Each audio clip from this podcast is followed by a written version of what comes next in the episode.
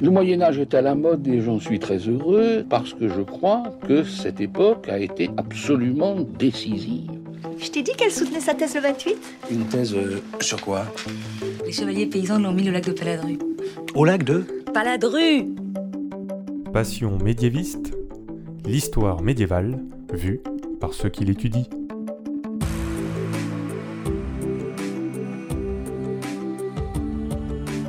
Est-ce que vous savez tout du Moyen Âge? Mais d'abord, qu'est-ce que le Moyen Âge? En général, on dit que c'est une période de 1000 ans, de 500 à 1500, mais vous l'entendez dans ce podcast, il y a autant de définitions du Moyen Âge que de médiévistes. Je m'appelle Fanny Cohen-Moreau et dans ce podcast, je reçois des jeunes ou moins jeunes médiévistes, des personnes qui étudient le Moyen Âge en master ou en thèse pour qu'ils vous racontent leurs recherches passionnantes et qu'ils vous donnent envie d'en savoir plus sur cette belle période. Épisode 37 Sébastien et les troubadours d'Aquitaine, c'est parti. Excuse-moi, mais euh, il y a des gens que, que ça intéresse? Bonjour Sébastien Laurent. Bonjour. Oh, quelle voix Je te reçois aujourd'hui parce que en décembre 2017, tu as rendu, soutenu et donc obtenu le titre de docteur après avoir soutenu une thèse sur le sujet Troubadour et société en Aquitaine au XIIe siècle. Tu étais sous la direction de Martin Aurel et de Catalina Girbea, tu étais à l'université de Poitiers et tu as d'ailleurs obtenu en avril 2019 le prix de la thèse Peter Ricketts. Déjà Sébastien, est-ce que tu peux nous raconter qu'est-ce qui t'a mené à faire une thèse en histoire médiévale? Oh, c'est une histoire assez ancienne en fait. Euh, autant que je me puisse m'en rappeler, euh, c'est quelque chose, euh, l'intérêt pour le Moyen Âge, je veux dire, qui remonte à mes années de collège. J'étais en cinquième euh, et euh, pour ne pas aller en permanence avec les autres élèves, euh, j'avais pris l'habitude d'aller plutôt au CDI. Et dans le CDI, j'ai découvert un livre, un illustré, sur le, Moyen Âge. Et je suis tombé en admiration sur deux photos en particulier, je m'en souviens très bien. une première photo qui, était, qui montrait le chevet de la cathédrale de Worms en Allemagne. Et une deuxième photo qui était cette fois-ci une photographie d'un carnet de croquis d'un architecte du XIIIe siècle dont j'ai oublié le nom, même s'il est très connu. J'ai regardé avant-hier, mais j'ai oublié son nom. C'est pas grave. Et euh, c'était un carnet de croquis où on voyait le, la façade de la cathédrale de Lan. Et euh, j'ai trouvé ces, ces, deux images euh, vraiment très belles. Depuis lors, je me suis intéressé au Moyen Âge. Donc c'est quelque chose de très ancien en fait. Ouais. Et qu'est-ce que tu as fait comme étude pour arriver jusqu'à la thèse? Oh, j'ai un parcours très classique en histoire. Euh, j'ai commencé euh, par refaire, euh, à cette époque-là, ça s'appelait un DUG. Un DUG à l'université de, Nantes. Ensuite, j'ai passé ma licence toujours à l'université de Nantes. Ensuite, j'ai continué sur une maîtrise. Aujourd'hui, ça s'appelle Master 1, mais à l'époque, en 96, ça s'appelait un, une maîtrise sur le sujet de la, représentation de la violence dans la chanson de la croisade albigeoise. Le mémoire n'était pas absolument extraordinaire. Mais surtout, ça m'avait permis de, rentrer en contact avec la langue occitane, même si le, le, mémoire n'était pas brillantissime, ça m'a déjà servi à apprendre cette langue, puisque j'ai tenu en fait à lire euh, intégralement dans le texte occitan cette chanson, certainement au détriment d'autres recherches, mais en tout cas c'est ce que j'ai fait. Et euh, l'année suivante, j'ai contacté Martin Aurel pour lui, demander s'il serait d'accord pour me prendre en tant qu'étudiant de 2A sur un sujet que, que, je lui, que je lui ai proposé, qui était une prosopographie des troubadours des 12e et 13e siècles. C'est quoi une prosopographie? Une prosopographie, c'est une méthode de travail qui, euh, a été euh, développée par les, euh, antiquisants, en fait. ça consiste à essayer de combler les trous que l'on peut avoir dans la documentation d'une personne en comparant la biographie de cette personne avec la biographie ou les biographies de personnes qui ont des trajets approchants, de telle manière qu'à la fin, on obtienne peut-être pas un portrait individuel, parce que c'est très difficile pour les, les, périodes les plus anciennes, mais au moins un portrait collectif. Alors pour les troubadours, ça n'avait jamais été fait. Donc Martin Aurel m'a tout de suite dit euh, très bien, d'accord. De ce fait, je me suis lancé euh, dans cette aventure à ce moment-là. J'ai dit euh, 12e et 13e, en fait, je me suis limité au, au 12e. Oui, mais du coup, il y a un petit, il y a quelques années entre ton DEA et ta thèse, donc tu... parce que ta thèse, tu l'as commencé en 2011. Qu'est-ce qui s'est passé entre temps J'ai soutenu le DEA en 98. Ensuite, euh, bah, parce qu'il faut bien vivre, j'ai passé les concours d'enseignement. Je les ai ratés. Euh, j'ai raté le CAPES une première fois en 99, je l'ai eu en 2000. Et euh, toutes, les personnes qui rentrent dans la carrière de l'enseignement savent que les premières années sont difficiles et peu propices en réalité à la recherche. Si bien que même si j'avais recontacté Martin Aurel au début des années 2000 pour lui demander s'il serait toujours d'accord pour me suivre en thèse, euh, j'avais pas été capable de, soutenir, enfin de, de- poursuivre le travail. Je pouvais pas faire les deux en parallèle en fait. C'était beaucoup trop compliqué. Si bien qu'à un moment donné, je lui ai dit que je- que j'allais abandonner. Je me suis tourné malgré tout, parce que j'aime bien la recherche, vers une autre période. J'avais pris contact avec un prof de, de euh, l'EHESS qui s'appelle Paul-André Rosenthal pour lui demander s'il serait d'accord pour me suivre sur une autre thèse en histoire contemporaine, euh, mais sur un sujet totalement différent, qui était les mouvements de population en France au cours de la Seconde Guerre mondiale. Mais euh, Paul-André Rosenthal, c'est euh, quelqu'un d'exceptionnel. hein. J'ai vraiment eu beaucoup, beaucoup de chance de rencontrer cet homme-là, de pouvoir intégrer à un moment donné son, équipe. J'ai appris énormément de choses avec lui, mais de fait, j'étais incapable de me mettre au niveau. Il y avait beaucoup, beaucoup trop de lacunes pour moi à, combler et là aussi j'ai fini par lui dire euh, bon, bah, je ne peux pas, euh, j'y arriverai pas, ce qu'il a parfaitement compris. Donc j'ai arrêté cette, deux- cette deuxième thèse. J'ai abandonné à un moment donné la recherche et je me suis tourné vers euh, une carrière complètement différente. En tout cas, j'ai essayé de me tourner vers une carrière complètement différente puisque j'ai tenté le concours de, interne de l'École nationale d'administration en 2008. Euh, j'ai eu la chance d'être admissible, mais j'ai pas été admis. En fait, le, le jury m'a rendu un, un fier service en réalité, en ne me, en me prenant pas parce que j'étais tout simplement pas fait pour ça. Et ça demande un certain type de profil que, que je n'ai pas. J'ai appris énormément de choses. Là aussi, euh, j'ai énormément de gratitude vis-à-vis des, des enseignants que j'ai pu rencontrer. C'était à l'université de Strasbourg à ce moment-là. Et euh, du coup, bah, je me suis dit, bon, L'appel de la thèse était plus fort que tout, en fait. tout à fait, oui. À la fin, je me suis dit, bon, voilà, euh, t'es parti sur les troubadours. Je voulais faire une thèse, de toute façon. Euh, je voulais terminer euh, un travail de recherche. Donc, euh, j'ai recontacté Martin Aurel, qui, avec sa, sa gentillesse habituelle, a accepté de me, de me reprendre. Et cette fois-ci, bon, je me suis dit, on va quand même pousser quelque chose jusqu'au bout et on va soutenir.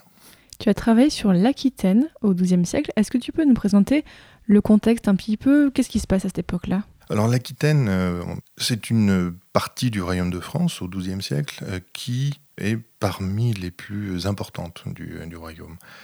Le duché d'Aquitaine, plutôt le duc d'Aquitaine, est quelqu'un d'extrêmement important. Ses, euh, ses terres sont plus vastes que celles du, du roi de France, que les successeurs de, de, de Hugues Capet. Euh, c'est un homme riche, un homme influent. Qui est le duc à cette époque-là? Enfin, quels sont les ducs importants au XIIe siècle en Aquitaine? Au XIIe euh, bon, le, le- Celui qui euh, fait la transition entre le XIe et le XIIe, euh, Guillaume IX, le premier troubadour connu, un personnage extrêmement marquant, il a beaucoup marqué ses, contemporains, de par le fait déjà qu'il était, euh, qu'il chantait, ce qui était assez inhabituel hein, en réalité, de par son activité euh, diplomatique, euh, de par son activité militaire. Et donc oui, c'est un personnage euh, considérable, controversé un petit peu, même beaucoup en réalité dès son époque, euh, de par, euh, de par le fait qu'il trompait ouvertement son, épouse, qui était bien entendu extrêmement mal vue.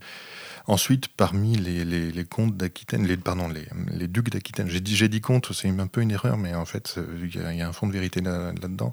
les ducs d'Aquitaine sont aussi comtes de Poitou. Donc par la suite, le, fils de, Guillaume IX, qu'on appelle traditionnellement Guillaume X, est euh, un personnage qui a eu un peu moins d'envergure, même si euh, pour moi il a, quand même une certaine importance dans la mesure où, après euh, Guillaume IX, on a relativement peu de traces des premiers troubadours.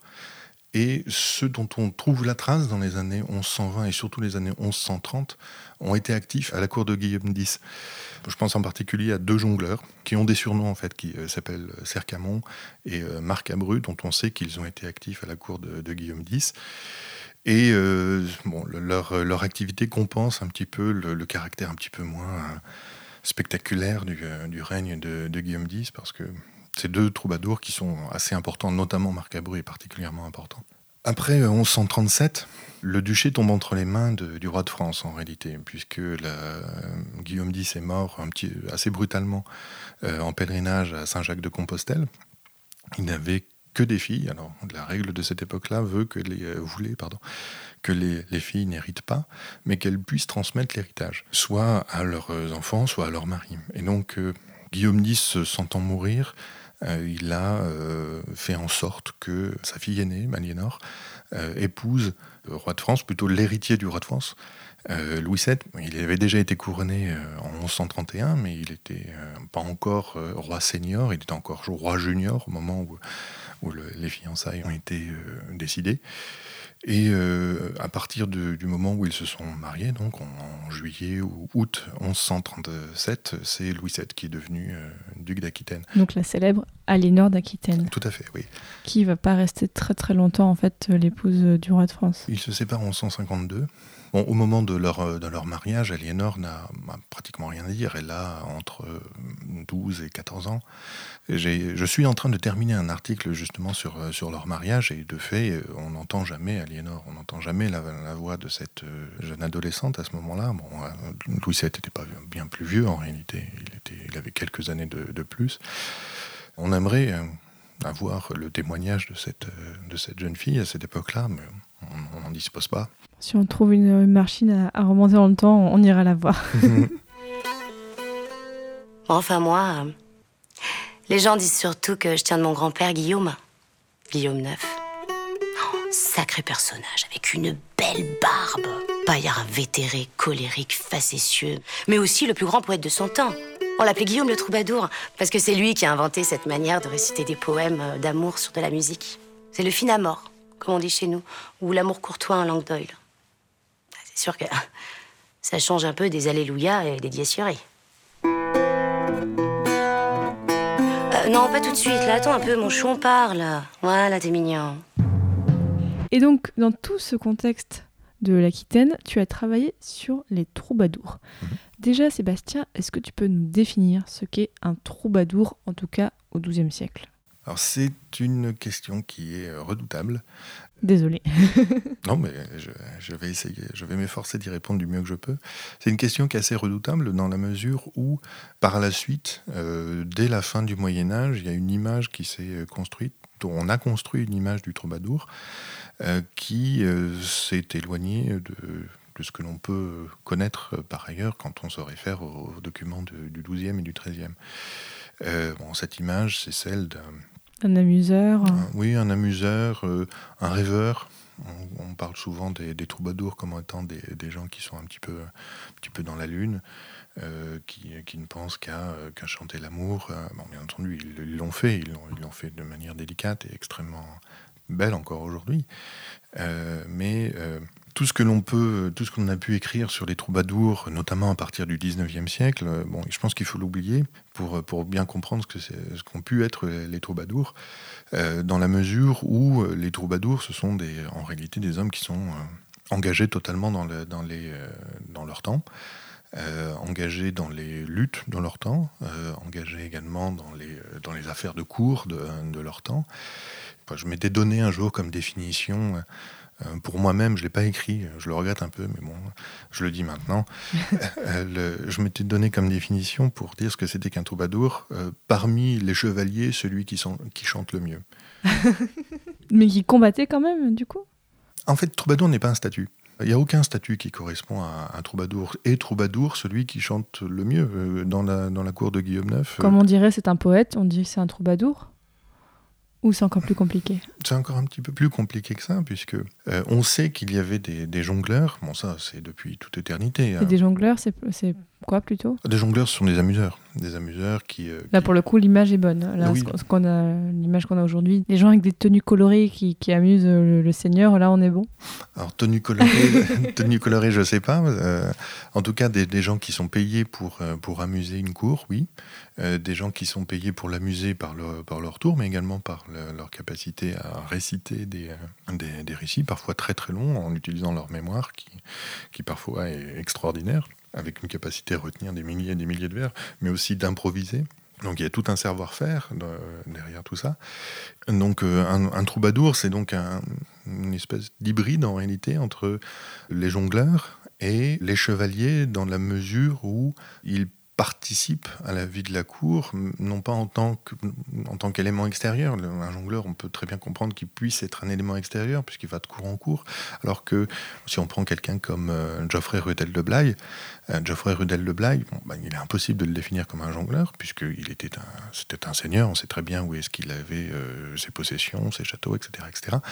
c'est un des tout premiers troubadours. Et Geoffrey Rudel de Blaye était quelqu'un de totalement engagé dans les luttes de son temps et il est assez clair, assez clair que dans son esprit, il n'a jamais été un, jongleur et qu'il a toujours, il est toujours resté un chevalier.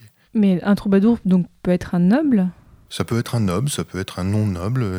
À mon sens, il ne faut pas réfléchir sur les catégories sociales au Moyen Âge comme on réfléchit sur, sur les nôtres. Il n'y a pas de frontières en réalité qui sont bien définies. On a les personnes qui ont des terres, qui ont des titres et ceux qui n'en ont pas quand même. Mhm. Euh, d'après la, petite comptabilité que j'avais faite pour mon, mon DEA, euh, sur l'ensemble des troubadours du XIIe siècle, on a environ un peu plus de la moitié des troubadours qui, appartenaient clairement à la noblesse. Dans cette euh, un peu plus de la moitié, on en a euh, une autre moitié, c'est-à-dire un quart du coup, qui correspond à des seigneurs qui étaient déjà possessionnés, qui avaient déjà des, terres, un château. Une autre moitié, donc un autre quart, qui correspond à ce que Georges Duby avait appelé les jeunes, des jeunes hommes non encore possessionnés et qui, euh, cherchaient à s'établir. Et euh, dans l'autre moitié euh, de, du groupe que j'avais étudié, on trouve des profils assez diversifiés. On trouve des clercs, un certain nombre de clercs, voire des moines. On trouve également des bourgeois. Et puis on trouve des, des gens dont on ignore l'origine sociale parce qu'elle était tellement basse qu'on ne l'a pas retenue. Même si de temps en temps c'est enregistré, je pense par exemple à la biographie médiévale de, de Guéraud de Borneille.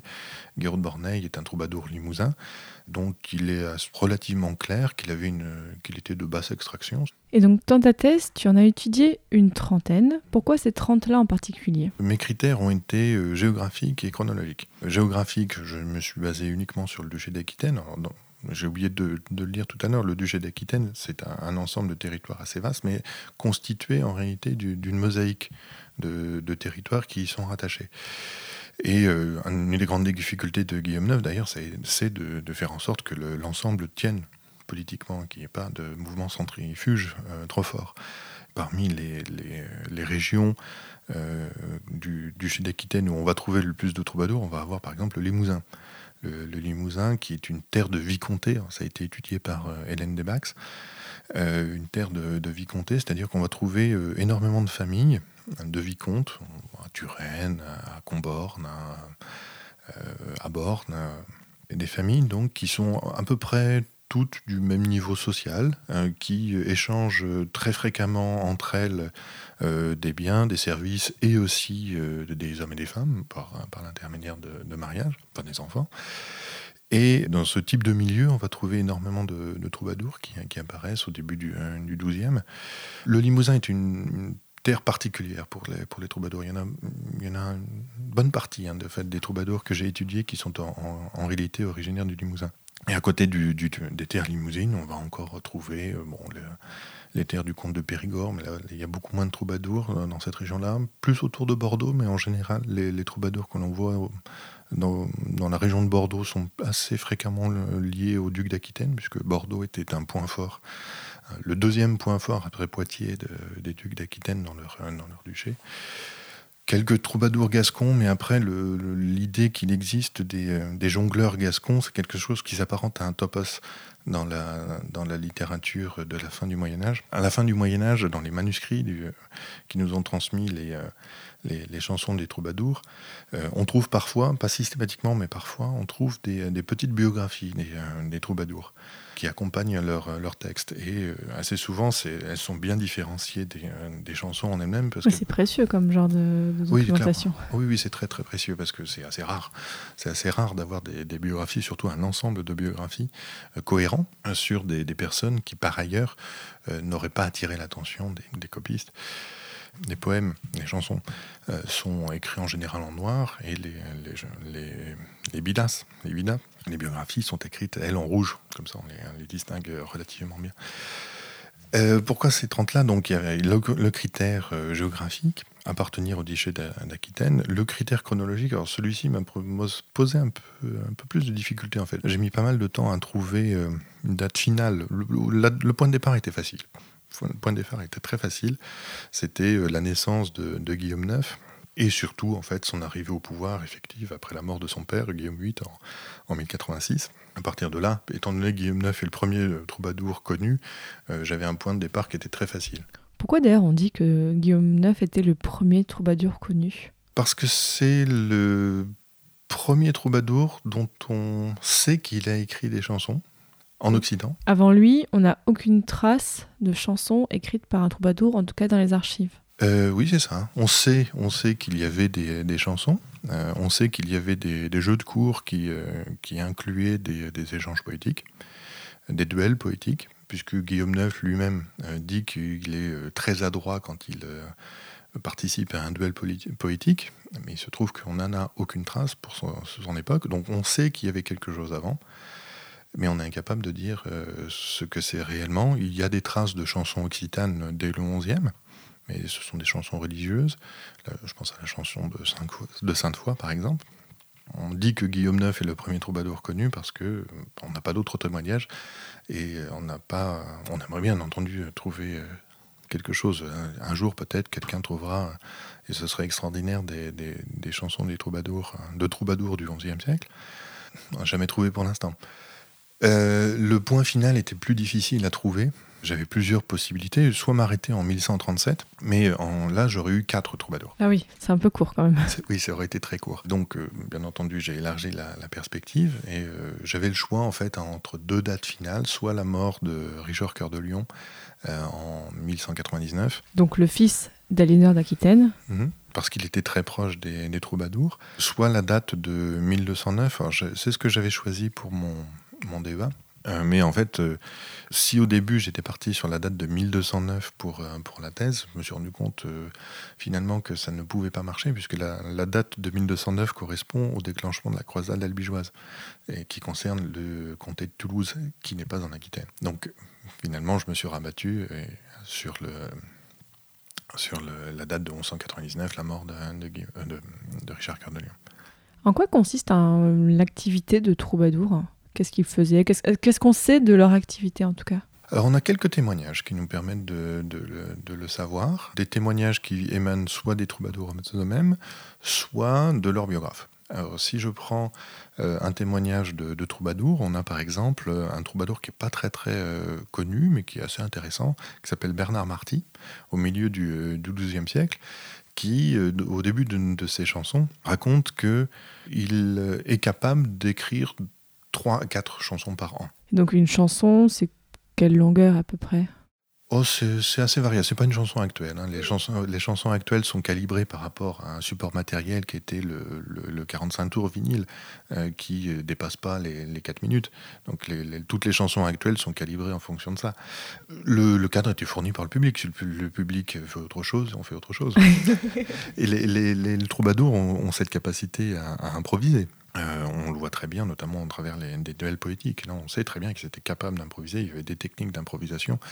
je ne suis pas musicien moi-même, mais je sais que j'ai lu, en tout cas, euh, que ça se rapproche un petit peu des techniques d'improvisation du jazz, euh, avec des, des, phrases qui reviennent régulièrement et qu'on est capable d'assembler de manière légèrement différente euh, au fur et à mesure de, de la performance. Donc ils étaient capables de, faire ça sans, sans aucun souci. Hein. Et c'est le public en fait qui, qui décide si une, une, chanson est trop euh, un peu trop longue ou si une chanson déplaît, ils peuvent passer à autre chose. Devant quel public il récite ou il chante ses chansons? Clairement, c'est un public noble. Donc, un public à la cour Oui, très clairement. C'est un public d'aristocrates. Euh, c'est un, plaisir d'aristocrate. Ça, dit beaucoup de choses hein, sur, sur, cette époque-là, en réalité. Le fait qu'il y ait pu euh, y avoir des troubadours, ça signifie que la société avait réussi à dégager suffisamment de, profit. De, je ne sais pas si le mot est vraiment acceptable. La, société était assez établie et plutôt en paix. Et en, voie d'enrichissement, en fait. Euh, ce qui signifie que la société était suffisamment prospère pour pouvoir dégager des, des de, l'argent ou euh, des biens matériels à offrir aux jongleurs et aux, troubadours.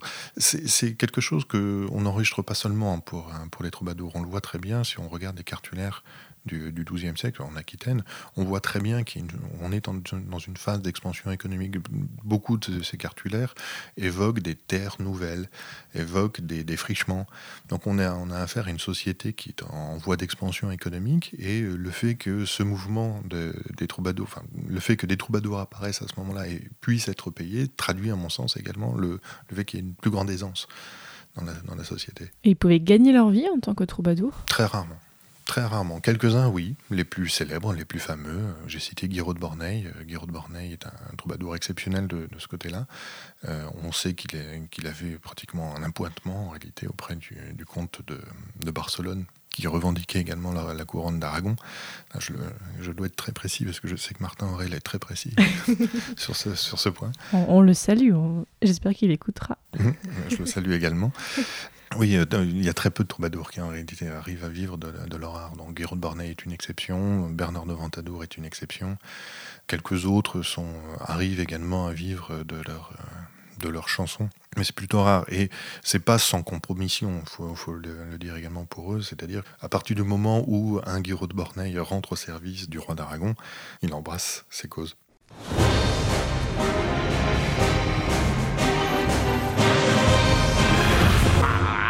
Joli jeune garçon est tombé, s'en est si bien remis, lendemain était sur pied. Alors là, personne ne sait qui c'est qui est tombé, tout le monde t'en fout. Mais qui vous demande de vous occuper des paroles C'est le François Marquet agréable. C'est qui celui qui est tombé? Où ça? Comment où ça? Vous dites qu'un mec qui est tombé dans le bois. Ah ben peut-être, mais je pourrais pas vous dire ça. C'est des trucs qu'on se passe entre bardes, ça. On les fait tourner la semaine, euh, j'ai pas le détail. J'enchaîne. Allez-y, roulez, roulez Qu'est-ce que racontent les chansons des troubadours? Est-ce qu'il y a des thèmes récurrents euh, Le thème le plus récurrent, le plus récurrent bien entendu, c'est l'amour de la dame. Euh, l'amour de la dame, une dame qui euh, est une dame de, de, la cour, bien entendu, qui est désignée sous un pseudonyme est-ce qu'on est dans le courant de l'amour courtois? Est-ce qu'il y a des similarités ou alors je me trompe totalement? On est en plein dans l'amour ah. courtois. on est au début de l'amour courtois. C'est euh, les troubadours qui ont inventé, si on peut dire ça. C'est un peu exagéré, mais euh, on va dire ça quand même. Ils ont inventé l'amour courtois, oui. Donc ils parlent beaucoup d'amour dans leurs chansons. Oui, oui, oui, oui, oui, c'est un thème essentiel. Euh, il y a une espèce, une espèce de, compétition qui se met en place pour savoir lequel va exprimer, le mieux l'amour. Et euh, Bernard de Ventadour le dit très bien. Mieux je chante l'amour, euh, meilleure est ma valeur en fait. Il y a, une volonté de, dépasser les autres, les autres troubadours par la, prouesse technique, la prouesse poétique, la prouesse, également musicale, qui est indéniable. Et à part l'amour, qu'est-ce qu'ils chantent dans leurs chansons? Est-ce qu'on a d'autres thèmes, peut-être, euh, je sais pas, la guerre ou pas du tout? Il y a un autre thème qui est assez euh, fréquent, qui est euh, la guerre en tant que telle. Euh, oui, mais en réalité, c'est inclus dans une, dans une autre, dans un autre genre. En fait, on appelle ça des, des sirventes. Le genre principal, c'est la chanson. Kansu. Un sous-genre de la, de la c'est le, c'est le Sirventes. Je ne sais pas si c'est juste de dire sous-genre. Le, le Sirventes imite les formes de la chanson, mais il a des thématiques différentes. Il y a plusieurs types de Sirventes qui existent, euh, qui ont été définis dès le, dès le 13e, 14e siècle dans des traités de, de, grammaire et traités de stylistique qui ont été écrits essentiellement en, en Catalogne d'ailleurs, et un peu en Italie. Un Sirventes, donc, c'est euh, une chanson qui euh, aborde des thèmes qui ne sont pas des thèmes amoureux et qui euh, abordent notamment des thèmes politiques ou moraux. Et dans ces thèmes politiques, on peut inclure des thèmes guerriers. Le maître des Sirventes, c'est un, un, troubadour limousin qui s'appelait euh, Bertrand de Borne, Bertrand de Borne qui a écrit énormément de Cervantes. Alors lui, c'est pas du tout quelqu'un qui gagnait sa vie avec ses chansons, puisque c'était un seigneur bien établi, qui était en relation euh, fréquente avec Richard Cœur de Lion, avec lequel il a eu Maya Bartir, mais avec lequel il s'est également ramibêché plusieurs fois. Bertrand de Borne, en fait, est un formidable commentateur de la vie politique en Aquitaine à la fin du XIIe siècle, voire au-delà de l'Aquitaine, puisque c'était quelqu'un qui était extrêmement bien informé de toute la vie politique en Occident.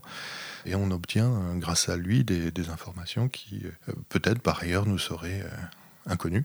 Comme une sorte de chronique, mais en poésie. En... C'est quelqu'un qui réagit, il ne fait pas une chronique. Il, ah, c'est un commentateur. Oui, c'est un commentateur, oui. Il, euh, il commente bien entendu sa propre situation, il pense toujours à lui-même, hein, parce qu'il était en difficulté vis-à-vis de son propre frère qui lui euh, contestait son héritage, pour arriver à, à ses fins, c'est-à-dire avoir pour lui seul et sans son frère le château familial qui est à Haute-Force, en, Dordogne aujourd'hui. Il euh, s'impliquait totalement dans les, euh, dans les luttes de son temps, notamment vis-à-vis des, des Plantagenets. Alors, la, poésie de, Bertrand de Born a un aspect un petit peu, un petit peu étrange, parfois même un petit peu rebutant aujourd'hui, parce qu'il exalte la violence, la violence pure. Il écrit notamment une chanson qui, est extrêmement célèbre pour ça, qui euh, évoque le mois de, mai, le temps de Pâques, comme étant un, moment joyeux, parce qu'il sait qu'il va pouvoir assister à des batailles, qu'il va pouvoir entendre le râle des blessés dans les, fossés, avec les lances enfoncées dans les côtes. Oui, on est loin de l'amour courtois là. Hein on est un petit peu loin de l'amour courtois, mais en même temps, Bertrand de Born a également écrit des chansons d'amour très délicates, puisque c'est un très très très bon poète. Hein. Donc oui, parmi les, thématiques qu'on va retrouver, il va y avoir essentiellement celle-ci, la, question de, de l'amour, des Cervantes politiques. On va trouver également des Cervantes dits moraux, euh, c'est-à-dire euh, on va retrouver ça plutôt pour, euh, au début de la période avec un autre troubadour qui, dont j'ai déjà parlé qui s'appelle Marc Abru. Euh, Marc Abru qui est un véritable contempteur. De... Un véritable quoi? Contempteur. C'est quelqu'un qui euh, n'hésite pas à ruer dans les brancards vis-à-vis -vis de son public. Et, et à le prendre de, de très haut pour, pour lui rappeler qu'il y a des des obligations morales euh, dans la société de, son temps et que, selon lui, euh, les, hommes qui batifolaient partout et qui trompaient leurs femmes et les femmes qui trompaient leurs leur maris, en se donnant un peu trop euh, joyeusement à l'amour courtois, à l'amour dit courtois, étaient dans, dans le péché et en, aller jusqu'à en oublier que le, le, rôle principal des nobles de, de son temps était de combattre, combattre les musulmans, notamment en Espagne. Est-ce qu'il y a des liens entre les troubadours et l'Église? Parce que tu me parles tout à l'heure de, de valeurs morales, mais est-ce, mmh. est-ce qu'il y a eu une forme d'échange culturel entre les troubadours et l'Église? Alors c'est une des questions les plus débattues euh, sur l'origine des troubadours euh, notamment. Clairement, oui, il y a une influence. Clairement, oui, il y a une influence. Déjà, le mot troubadour euh, vient du latin tropa. Les tropas, c'est euh, ou trope, je le dis en français. Euh, les, les, tropes, ce sont des comment dire ça? C'est, une technique musicale qui a été développée dans une abbaye d'Aquitaine, qui était l'abbaye Saint-Martial de Limoges. L'abbaye Saint-Martial de Limoges est très connue à partir du Et surtout du XIe siècle pour avoir été un centre musical. C'est assez important et surtout c'est un des endroits où on a développé la polyphonie. La polyphonie, euh, no notamment dans le domaine liturgique. Il y, a, deux endroits en fait où on va trouver euh, dans le Royaume de France un essor du chant polyphonique, c'est Paris, l'école de la, de la cathédrale avec euh, Perrotin par exemple, et l'abbaye Saint-Martial de, Limoges. Euh, les moines de Saint-Martial développent donc une technique musicale qui s'appelle les tropes, qui sont en fait euh, des commentaires. La liturgie classique, la liturgie chantée classique grégorienne, euh, elle est grégorienne et elle consiste à chanter à l'unisson des textes bibliques ou alors des commentaires des strophes bibliques. Des strophes bibliques. À Saint-Martial, ce que les moines font, c'est qu'ils introduisent des commentaires à l'intérieur euh, du, du, chant traditionnel et ils euh, introduisent ces, ces, commentaires de manière un peu particulière puisque en réalité le chant de base s'arrête entre guillemets, plus, plus exactement est mis en suspension par un chanteur qui tient la note. En, en latin ça se dit ténor.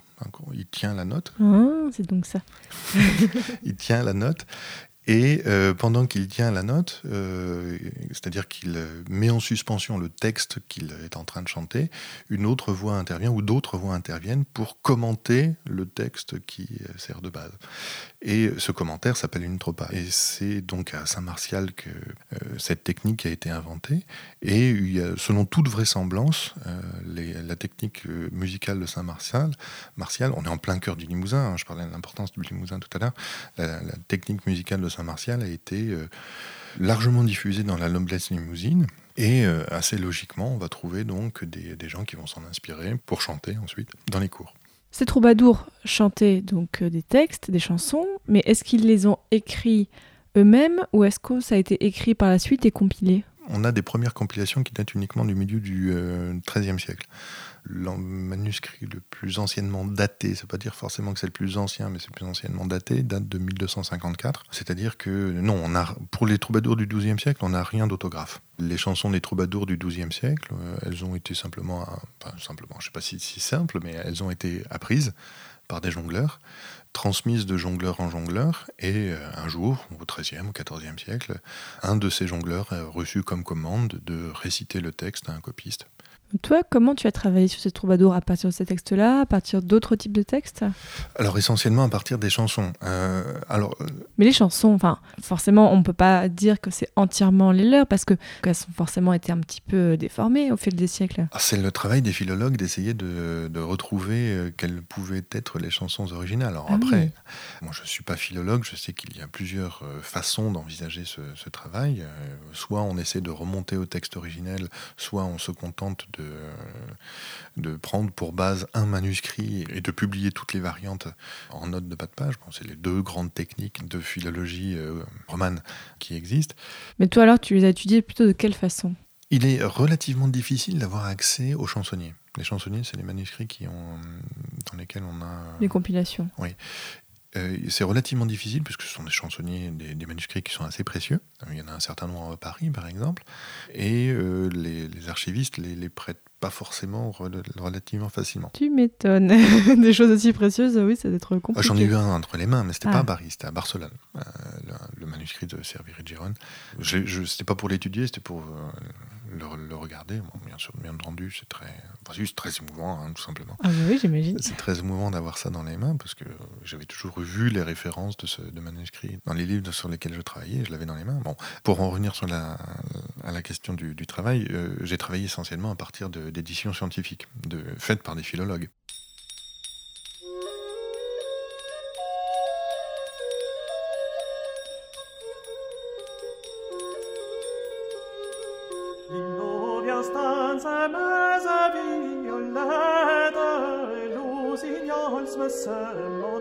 Chanter et mes svenskers me faire une amourette si doux présent que ne l'ose refuser or me les dieux ante l'honneur mentir que seul où j'ai mon cœur et mon pensée tiennent une fois entre mes bras nuette en questa autre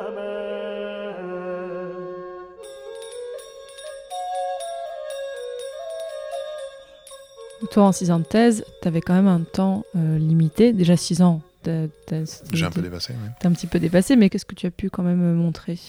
Alors, euh, au-delà de, des, des, des, problèmes chronologiques que, que j'ai évoqués tout à l'heure, euh, il me semble que l'approche de Duby et de, et euh, exclut un peu trop largement toutes les, tous les aspects politiques et tous les aspects de lutte, de lutte politique. Alors, qu'est-ce qu'on observe en, en, Aquitaine au XIIe siècle? En fait, on, a, on, observe au milieu du, du, XIIe siècle un changement assez profond. On passe donc d'une société euh, dans laquelle les ducs Guillaume IX et Guillaume X ont du mal à s'imposer euh, vis-à-vis de leurs vassaux à des sociétés, un duché, dominé d'abord par le roi de France, Louis VII, puis par, par les Plantagenets, dans laquelle le, la question du pouvoir central se pose de manière complètement différente, avec une, affirmation en réalité du, pouvoir central qui n'existait pas jusqu'en jusqu'en 137. La, transition entre l'art des troubadours au début du XIIe siècle et l'art du troubadour au début à la fin du, du XIIe siècle, elle s'observe par exemple notamment dans le fait que le nombre des troubadours augmente énormément à partir des années 1150. Jusqu'en 1137, on en identifie quatre. Quatre qui ont laissé des poèmes, cinq, on sait qu'il y en a un qui, composait, mais on n'a pas retrouvé ses, compositions. Après, entre 1137 et 1152, il y a une espèce de creux, on voit beaucoup moins de troubadours apparaître. Après euh, 1154, euh, le nombre des troubadours augmente assez fortement, en fait. Même s'il ne reste pas et ça c'est un, un, une donnée un petit peu problématique pour moi, on voit beaucoup de troubadours apparaître dans les années 1150 en Aquitaine, mais relativement peu restent. Euh, beaucoup s'exilent, enfin s'exilent, le mot est un peu fort, beaucoup vont travailler pour des souverains à l'extérieur du duché. Il ne fuit pas, juste, Non, euh, non, juste non. il voyage, euh, Ils juste voyagent, c'est ouais. itinérant. Ouais. Et ils trouvent des foyers d'accueil, des cours qui les accueillent en dehors de l'espace aquitain, notamment beaucoup en Catalogne. Oui, c'est pour ça que tu allais voir des archives à Barcelone pour, les, pour retrouver un petit peu euh, les troubadours aquitains. Hum, tout à fait. Et depuis que tu as fini ta thèse, qu'est-ce que tu fais maintenant, Sébastien? Alors, je reste prof. Je suis prof en lycée. Prof de. D'histoire géo. Histoire géo, d'accord. Je d'histoire Tu aurais pu être prof de littérature avec euh, quelqu'un qui travaille sur les troubadours, ça aurait pas été tout à fait incohérent. Oui, c'est vrai, mais non, mais j'ai toujours fait des études euh, d'histoire. Depuis, bon, je m'efforce de garder un contact avec le, le monde de la recherche. euh, parce que j'aime ça, euh, tout bêtement. Je m'efforce d'écrire, euh, je m'efforce de, pa- de participer à des colloques, de proposer des choses. C'est accepté, c'est pas accepté. Et donc oui, j'essaie de, de me, de me maintenir, en fait, faut dire ça comme ça. J'essaie de me maintenir un petit peu à flot euh, de- du point de vue de la recherche. J'ai vu que notamment tu avais publié des articles, on mettra donc euh, sur le site passionmedivis.fr tous les liens vers, vers tes Mhm. articles. D'ailleurs, est-ce que ta thèse va être publiée un jour Parce que donc euh, tu apportes quand même plein de choses nouvelles, ce serait intéressant qu'on puisse euh, la lire. J'ai déjà eu des, des personnes qui m'ont dit qu'il faudrait que je le, fasse. Alors, il faut que je le, j'envisage de le faire, mais ça peut pas être fait sans un certain retravail. Hmm. Oui, une thèse n'est pas un livre. donc, oui, euh, oui, forcément. clairement. Oui, il faut que je retravaille un certain nombre de choses pour être plus sûr euh, sur la chronologie. J'insiste beaucoup sur la chronologie parce que pour moi, euh, Duby le disait très bien. L'histoire, c'est de la chronologie. Donc, donc je voudrais être bien sûr de comment comprendre l'apparition des, des troubadours et pourquoi, com- comment comprendre leur, leur succès. Et donc, euh, je me suis fixé, comme objectif de, de travailler par étapes, en fait, euh, d'arriver à reprendre un petit peu différents bouts de, de ma thèse euh, et pour arriver à- dans un horizon de, allez, on va dire, 4-5 ans à une production qui soit à peu près, à peu près finie. C'est tout ce que je souhaite. Et d'ici là, est-ce que tu aurais euh, un ou deux ouvrages de référence à recommander sur les troubadours Si les auditeurs veulent en savoir un petit peu plus, qu'est-ce que tu peux leur conseiller comme lecture? L'ouvrage que j'ai le plus utilisé, qui pour moi est la référence absolue, c'est un ouvrage euh, espagnol de Martin Derricker qui s'appelle Los Troubadours, euh, Les Troubadours. Il est traduit en français? Alors, c'est une histoire un petit peu compliquée.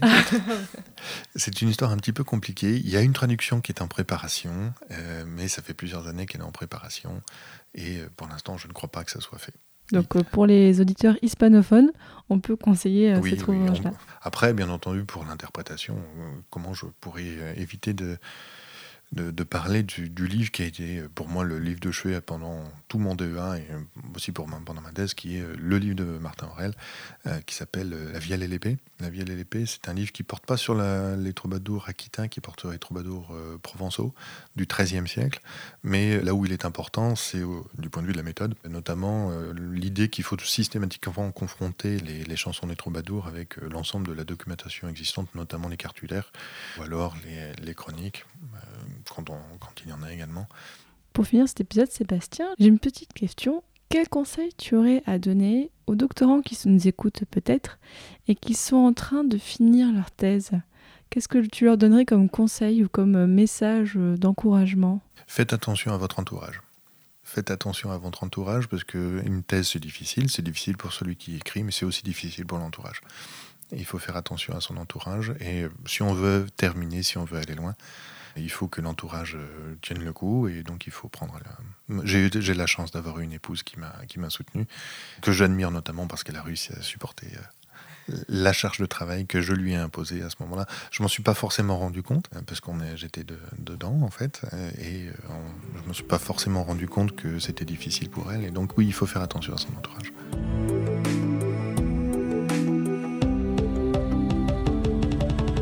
Maintenant, chers auditeurs et auditrices, vous saurez un petit peu plus qui étaient les premiers troubadours, les troubadours aquitains du XIIe siècle. Donc merci beaucoup Sébastien Laurent pour toutes ces passionnantes histoires que tu nous as racontées. Merci pour l'invitation. Et un petit message de fin enregistré euh, bien des mois après euh, cet épisode pour vous dire que bien sûr vous pouvez retrouver tous les épisodes du podcast sur euh, passionmédiéviste.fr. Donc les épisodes classiques comme celui que vous venez d'écouter, euh, les épisodes de rencontres, les épisodes de Super Joute Royale, les épisodes de Vides médiévaux, les hors-séries, bref, plein plein de choses. Autre petit message de fin dont vous avez l'habitude maintenant, Je remercie les personnes qui ont donné au Tipeee ce mois-ci. Donc le Tipeee, c'est tipeee.com slash passion médiéviste. Vous pouvez donner quelques euros par mois ou juste comme ça ponctuellement pour soutenir le podcast, aider à son développement ou juste avoir des goodies. Je sais que certains d'entre vous deviennent fous avec les mugs. Donc faites-vous plaisir. Je tiens à remercier ce mois-ci Céline, Tanguy, Julie, Marine qui a fait le plus gros don depuis l'ouverture de ce Tipeee. Vraiment, merci énormément Marine, ça fait très très très chaud au cœur. Claire, Norbert, Ludivine, Charles alias Mr. Creek, David, c'est fou, qui a redonné, lui c'est un tipeur occasionnel, il donne une fois par an comme ça, je le remercie, et Erwan. Dans le prochain épisode de Passion médiéviste, bon le prochain en vrai ce sera un super jeu 3L, mais après, pour l'épisode 38, on parlera des rituels d'exécution au Moyen Âge. Salut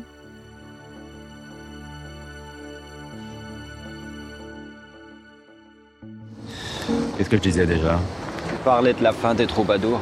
Ah oui, c'est ça.